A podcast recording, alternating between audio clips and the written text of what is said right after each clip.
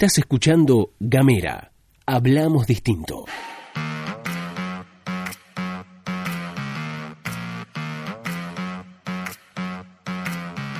Hola, hola, hola, hola, ¿cómo va? ¿Cómo estás? ¿Qué decís? Bienvenido, bienvenida, bienvenide a la pastilla de Gamera. Mi nombre es Gastón Lodos. El mío es Luz Escarpati y como es habitual les vamos a contar las noticias en tan solo 10 minutos.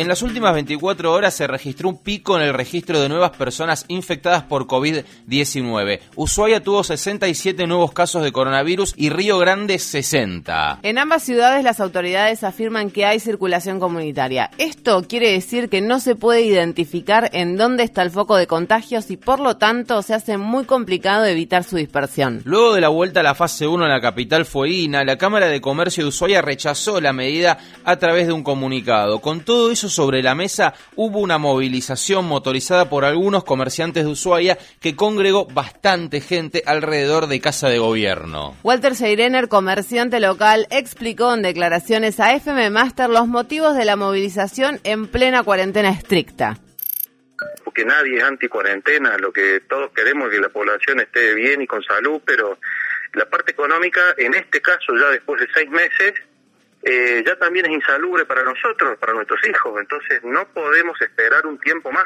Vale la pena recordar que el 18 de mayo, es decir, hace cuatro meses, los comercios reabrieron sus puertas después de 60 días de aislamiento social estricto. A lo largo de estos meses se fueron estableciendo distintas aperturas, modificaciones en los horarios de atención, es decir, se pasó de las 18 hasta las 20, de las 20 a las 18 y así sucesivamente, y distintos protocolos para el funcionamiento de los comercios. Otra cosa que vale la pena recordar son las declaraciones que hizo en mayo Lucas Corradi, subsecretario de Políticas Sanitarias de la Municipalidad de Ushuaia, para entender la complejidad de la situación. ¿Qué dijo Corradi? Que el nuevo polo, esto fue en mayo, cuando se estaba haciendo el polo, el polo hospitalario en el Cochucho Vargas, el nuevo polo agrega siete camas que son unidades de terapia intensiva. Hay que comprender que la provincia tenía en nuestra ciudad, en el hospital regional, nueve camas UTI, es decir, de terapia intensiva, y en la clínica San Jorge otras siete. Para resumir, esto quiere decir que hay en Ushuaia 23 camas con unidad de terapia intensiva. Es decir, si hay 24 personas que requieren de ese servicio médico, ¿qué podría pasar con el paciente número 24? A priori se podría decir que esa persona corre un alto riesgo de vida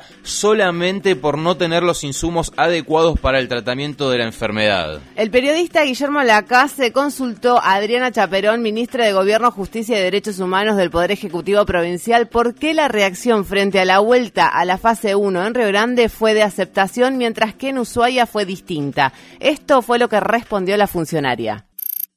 Porque hay una situación política partidaria que está, está jugando en todo esto, obviamente.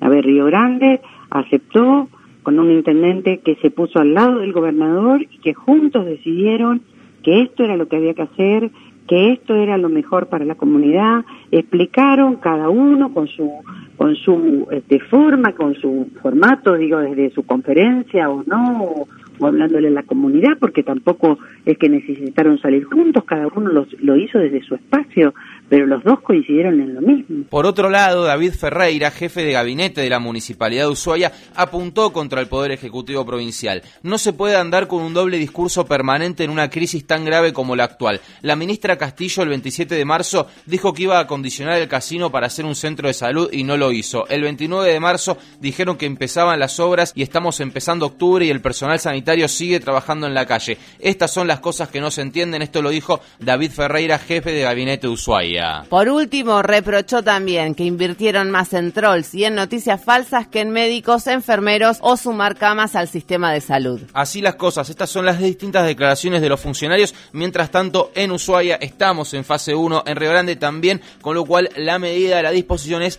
quedarse en casa. Recordemos que estamos en la fase 1, algo así como lo que fue en su momento marzo-abril. No, no hay muchas diferencias, pero esto es lo que está pasando. Cambiamos de tema, vamos con una cortita porque te acordás que la la semana pasada la Cámara Legislativa Provincial aprobó la ampliación del Superior Tribunal de Justicia. Bueno, ahora lo que pasó es que la Unión de Empleados Judiciales de la Nación reclamó a Gustavo Melella que vete esta ley. Del ámbito político hemos dicho que hay grandes acuerdos en relación a esto y que nadie prácticamente habla al respecto, y menos en disidencia. Pero también queremos decir que quienes expresaron en contra de esa ampliación fueron dos mujeres. Que además forman parte de espacios políticos distintos y ambas fueron gobernadoras de la provincia de Tierra del Fuego. Estamos hablando de Rosana Bertone y de Fabiana Ríos. Vamos a las nacionales si les parece porque la situación epidemiológica en la Argentina, bueno, cambió su característica, ¿no? Durante algunos meses la mayoría de las provincias tuvo un amesetamiento y los grandes focos de contagio fueron los centros urbanos más densos, sobre todo provincia y ciudad de Buenos Aires. Desde hace algunas semanas la cosa viene bastante distinta. En aquella zona parece que consiguieron llegar a una meseta, una meseta alta, pero una meseta al fin,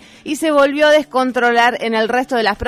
Tierra del Fuego es un ejemplo de esto. En ese marco, el presidente de la Nación, Alberto Fernández, va a lanzar hoy el programa de Detectar Federal. El lanzamiento es en la ciudad de Rosario, en Santa Fe, provincia que según el último reporte tuvo 1.574 nuevos casos y 26 fallecimientos en las últimas 24 horas y llegó casi a los 40.000 contagios. Es otro ejemplo de esto que les decimos de, bueno, la dispersión del virus a lo largo y a lo ancho del país. El plan Detectar se trata de una búsqueda activa territorial de personas con síntomas y el seguimiento y testeo a contactos estrechos de los casos positivos en coronavirus y se realizó con mucha fuerza en la provincia de Buenos Aires en su momento, aparentemente con buenos resultados. Mientras tanto, con todo esto dicho, vamos a abrir las puertas del armario y entramos al mágico mundo de Narnia. En ese lugar, Juntos por el Cambio reclamó que el transporte interno en la Argentina y las clases comiencen a normalizarse. El Frente Opositor mantuvo una reunión virtual donde estuvieron los referentes del PRO, la UCR y la coalición cívica que contó con la participación del expresidente Mauricio Macri, Horacio Rodríguez Larreta, María Eugenia Vidal, Alfredo Cornejo, Martín Lustó, Maximiliano Ferraro,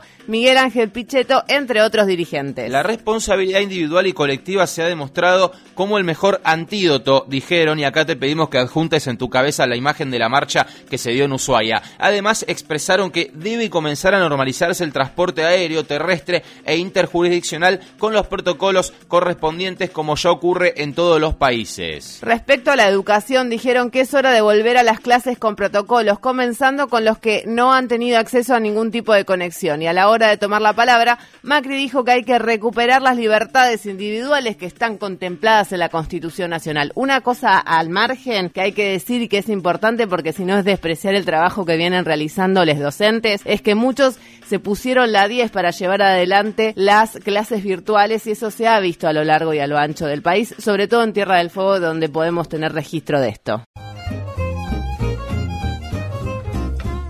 por las medidas de aislamiento dispuestas en Radio Nacional Ushuaia, no estamos haciendo el programa Gamera Nacional en vivo, pero vamos a estar transmitiendo durante toda la semana una especie de selección, un blend de los distintos podcasts que se van haciendo en Gamera. Así que presta atención desde las 18.30 vas a poder escuchar todos los contenidos de Gamera. Ahora sí nos vamos, nos despedimos. Estuviste escuchando todo esto acá, en Gamera.